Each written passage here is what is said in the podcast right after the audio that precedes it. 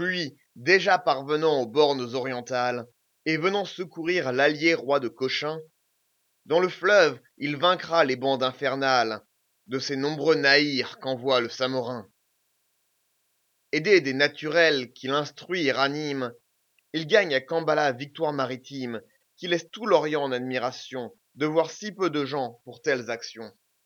Le Samorin rassemble une nouvelle armée avec les contingents de Bipour et Monts de Marsinga, la troupe enthousiasmée, les rejoint intrépide avec cris et transports. Les bandes de Naïr sont toutes réunies. D'accord, on voit marcher les sectes ennemies. L'Indien combat à terre et sur mer, c'est le mort. Pour le grand Pacheco, c'est un surcroît de gloire, car par mer ou par terre, il est toujours vainqueur. Il y eut un tel carnage en la double victoire, que tout le Malabar s'en émut de terreur. Le païen entêté veut continuer la guerre, il gourmande les siens, se plaint du sort contraire, fait offrande et vœux, implore le secours de ces dieux impotents, immobiles et sourds.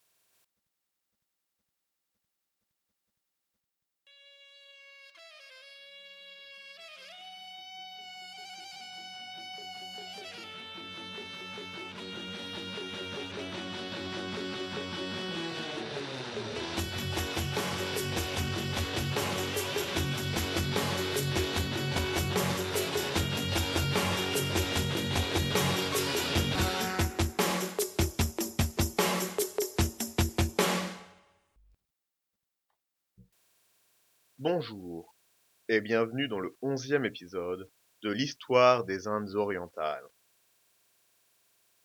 Après des années de paix et de prospérité, le Samoudri de Calicut pouvait être fier de son règne.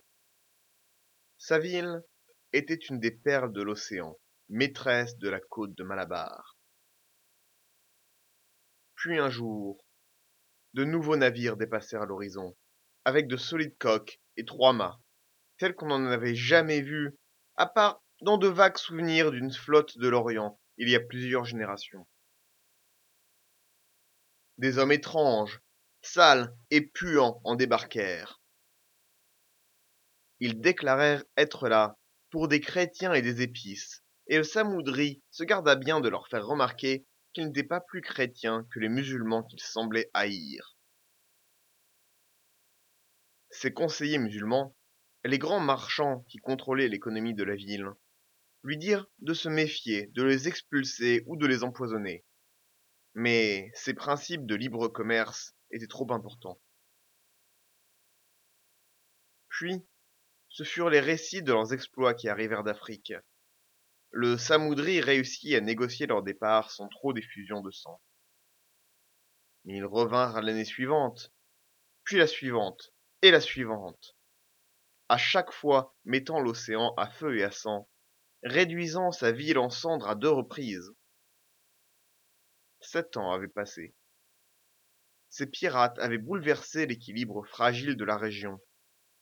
Cochin, vassal du Sud, s'était rallié aux Portugais, menaçant d'entraîner Cananor avec elle. Mais la ville était protégée par l'armada de Gama, le Samoudri ne pouvait pas attaquer de front pour déloger ces barbares de leur fort fraîchement construit et donner une bonne leçon au Raja traître de Cochin. Il attendit le mouvement propice. Puis, comme chaque année, la flotte portugaise repartit avec la mousson, laissant une minuscule garnison.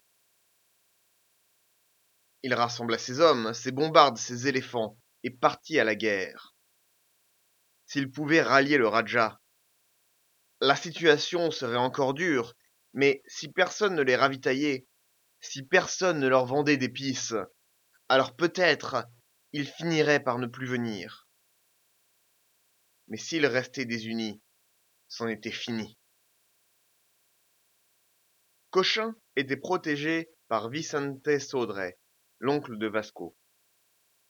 Sa mission était de garder Cochin contre une attaque. Mais il avait une seconde mission. Garder l'entrée de la mer Rouge et y piller les navires arabes. Son choix fut rapide. Il partit, attiré par les sirènes du butin à amasser. Le Samoudri n'attendit pas plus longtemps. Rassemblant son armée, il avança sur Cochin. Il présenta un ultimatum au Raja. Donnez-nous les chrétiens, ou nous vous détruirons. Il était trop tard pour le Raja. Il avait choisi les Portugais, même s'il l'avait abandonné pour chasser les navires de la mer Rouge. Son choix était fait.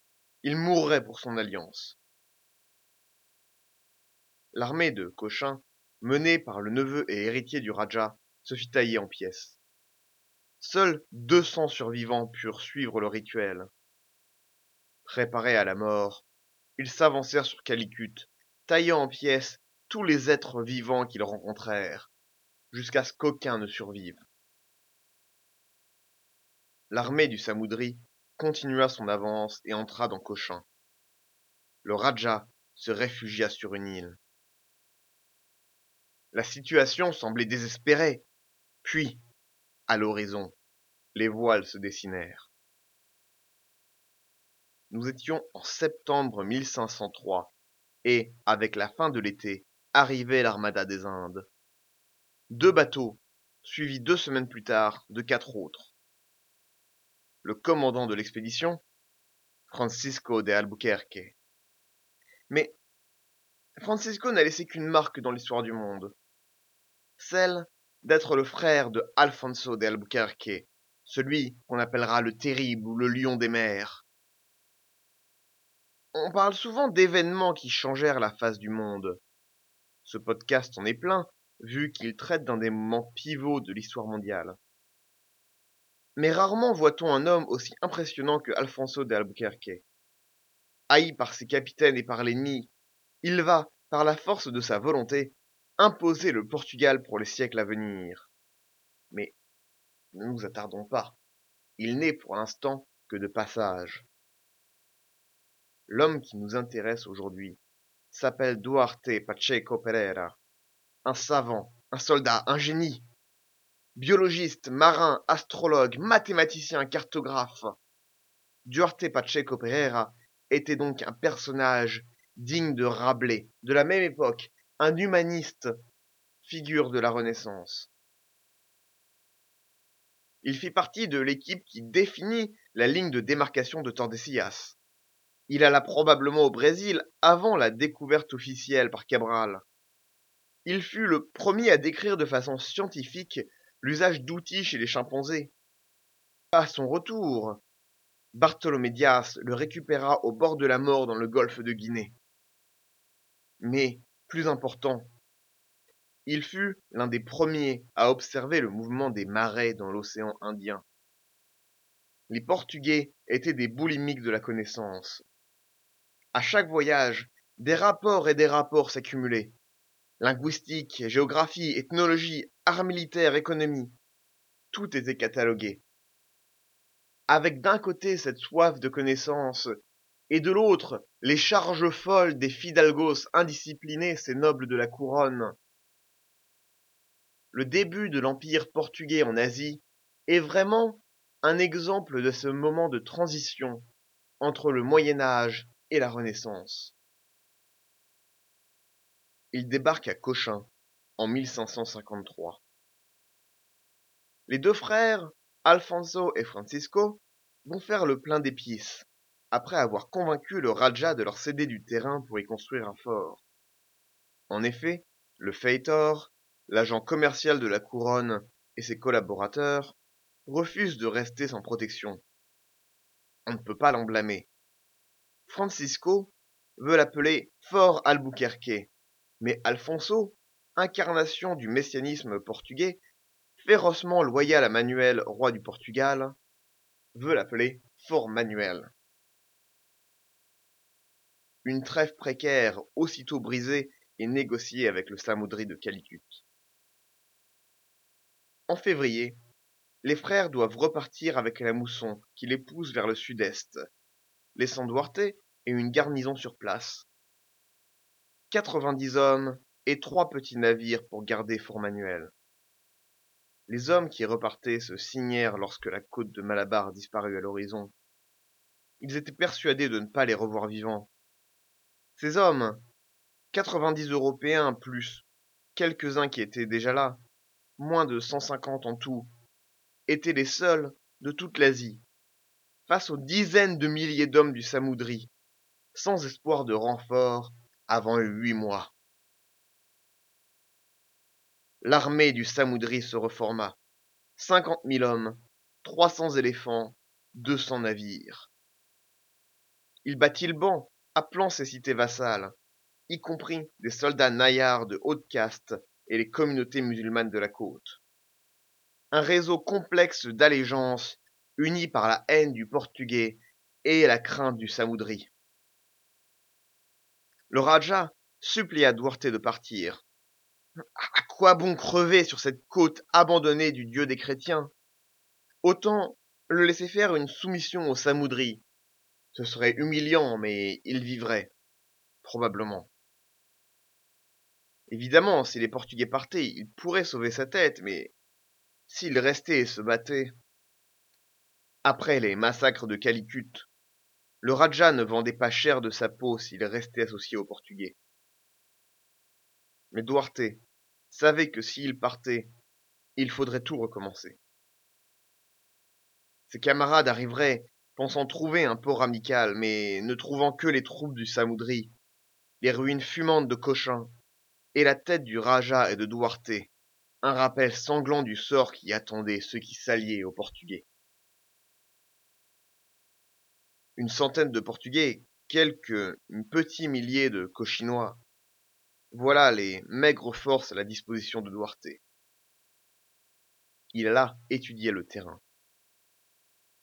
Cochin était au bout d'une péninsule, entourée d'un réseau de criques et de passages dépendant de la marée.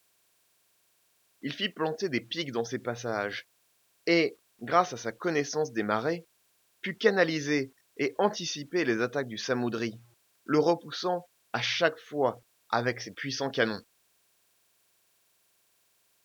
Le moral s'améliora tellement que les paysans locaux commencèrent à se battre eux aussi. Cela paraît mineur, mais les paysans indiens étaient de caste inférieure, et les Nayars, ces guerriers d'élite du Samoudri, fuyaient à leur approche par peur de contamination. Le Samoudri dut admettre la défaite. Duarte l'avait tellement humilié qu'il abdiqua et devint moine. Imaginez, une défaite si dure qu'on en rejoint les ordres. Ce fut la fin de la puissance de Calicut. Ses réseaux d'alliances complexes se délitèrent au profit des Portugais. Fin 1504, les musulmans de Calicut virent cela et prirent une décision. Ce fut un exode. Un commandant portugais les rattrapa en haute mer. On estime que 2000 personnes moururent ce jour-là.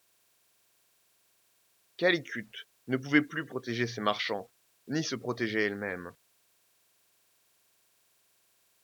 Sur cette scène balayée, arriva Francisco de Almeida, premier vice-roi des Indes par la grâce du roi Manuel, roi du Portugal et des Algarves, des mers par-delà l'Afrique, seigneur de la Guinée et de la conquête, navigation et commerce d'Éthiopie, Arabie, Perse et des Indes.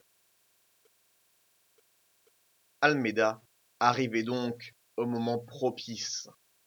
Sur une ardoise blanche, il pourrait installer l'empire du Portugal. Mais pourquoi lui et pourquoi maintenant? En Europe, la situation aussi était favorable. Venise était occupée contre les Ottomans. L'Espagne était en Europe et la France était occupée en Italie. Le Portugal n'avait donc aucun danger immédiat.